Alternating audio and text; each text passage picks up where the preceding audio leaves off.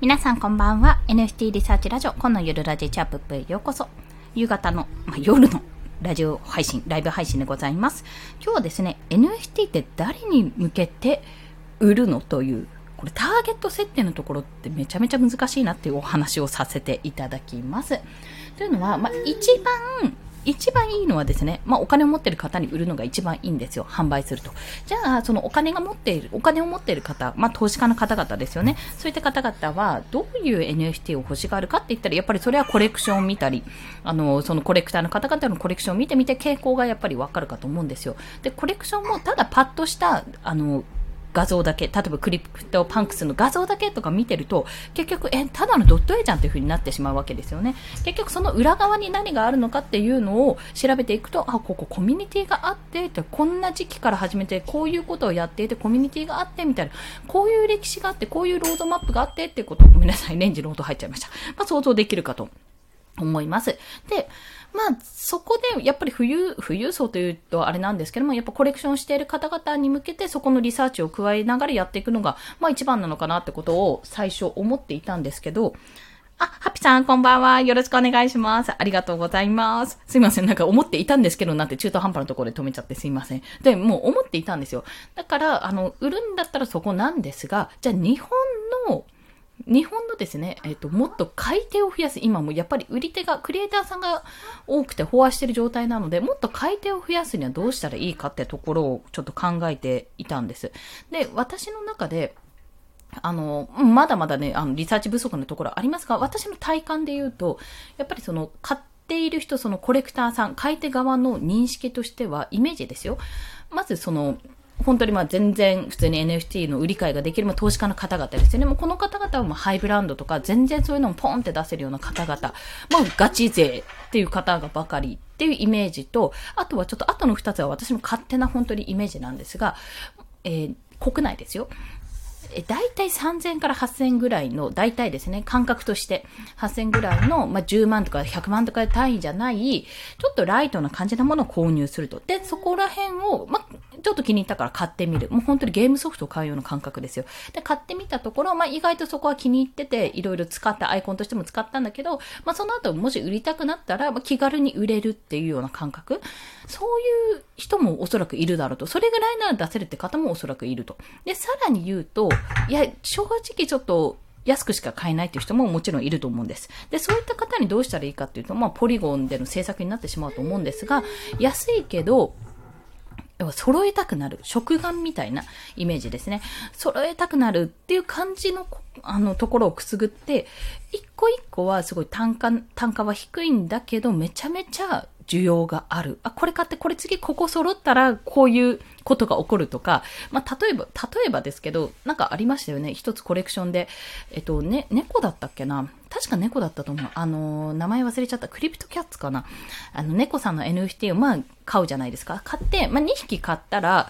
例えばそれを、ゲームがあるんですよ。そのゲームで、まあ、こう、荒廃させるというか、まあ、子供が生まれるわけですね。そうすると、どういう、あの、新たな猫がまた生まれる、新たな NFT が生まれるっていうようなゲームもあったわけで、まあ、そういう感覚でやっていくと、なんかどんなのが生まれるんだろう、どういうのが今度は出てくるのかな、みたいな、そういうので、あの、楽しむって方もいると思うんです。まあ、でももうすでに高いと思うんですけども、そこは。だから最初の切り口としては、ちょっとそういう部分、あの、一個一個がすごい高いとかじゃなくて、ちょっと手に入れてみようかなって、手に入れると、なんか2匹目、3匹目と手に入れたくなるその仕組みっていうのを考えてみるといいのかなとも思いました。で、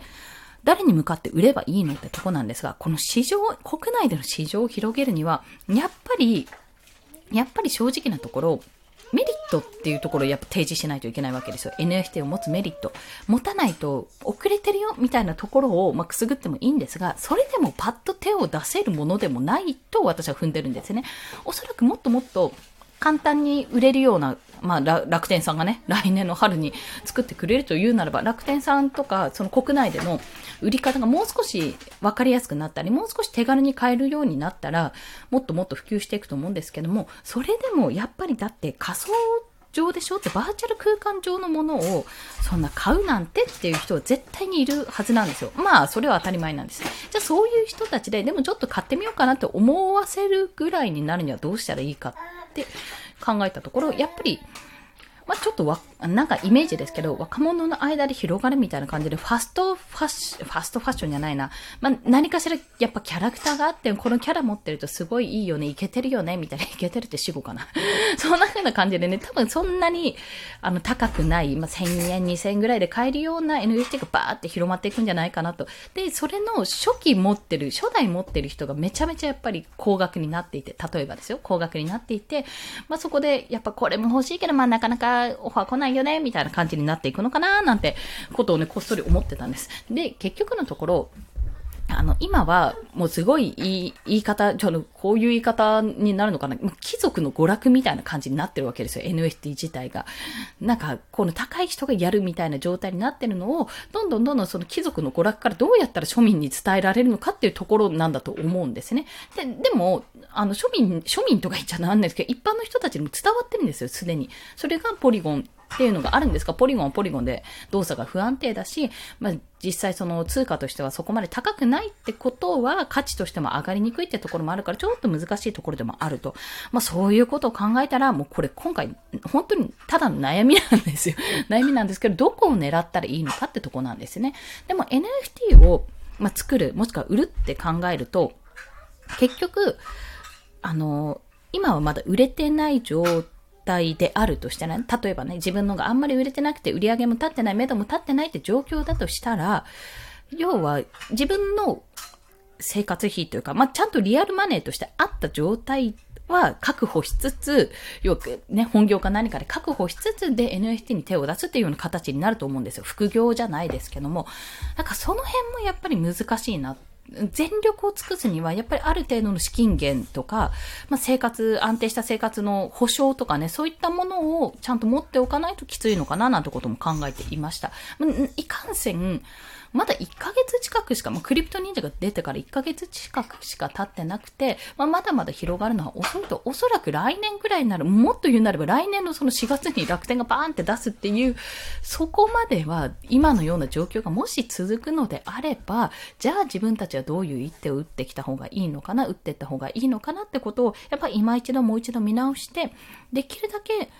この日本人だけじゃなくて、ね、国内だけじゃなく、まあ、国内も大事だけども、海外とかもう広くリーチを取っておか、お金のある人じゃないけどね、結構盛んなところ、市場が盛んな国とか、そういったところに向けてやっぱ発信できた方がいいんじゃないかと思っている今日この頃ってお話です。まあ、誰に向けて本当は作った方がいいのかってところ。まあ、国内は国内でとりあえず NFT って文化があるんだよ、技術があるんだよって面白いよっていうのを、まあ、知らせるだけでもギブアウェイとかできるんで、そういった活動をちょっと、もう、ちまちまちまちまとね そうそう、ちまちまちまちまやっていきながら、少しずつオープンシーのアカウントを作ってってもらってね。で、なんか、あの、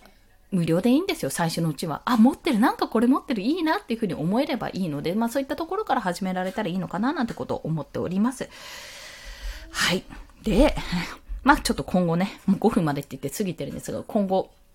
どうしていこうかなってとこ思ってるんですけども、とりあえずまだ構想段階でちょっと下書きちょこっと、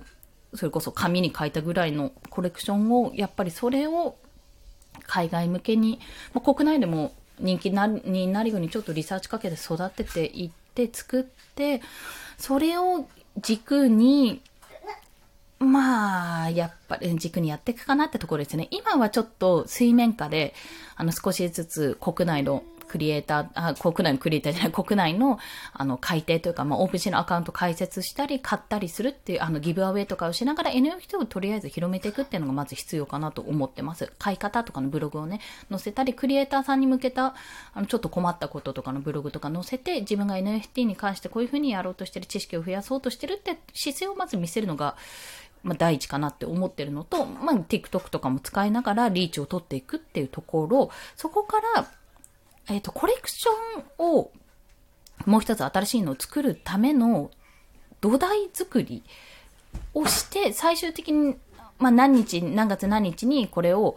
えっと、解放しますじゃないですけど、これをリリースしますっていう風な形にして、その前にコミュニティを作って、どんどん事前にどんどん入ってもらうような形の方がいいのかななんてことをちょっと思ってます。まあ、そんな形でいろいろ考えてはいるんですけども、なかなかね、なかなかちょっとどういう手を取っていけばいいかわかんないってところもあるので、まあ、そんな試行錯誤の内容もお話をしていきます。すいません。結局なんじゃいって話なんですが、まあいろいろとちょっと池原さんのラジオを聞いたり、YouTube 見たり、まあ池原さんがどんな動きをしてるのかとか、まあそこから他のクリエイターの方がどんな動きをしてるのかっていうのも見ながら、ちょっと言っていって、指していこうと思いますので、まあ引き続きどうぞお聞きくださいというお話でございました。はい、すいません。長くなりました。今日もお疲れ様でした。お聞きくださりありがとうございます。コンでした。では、また。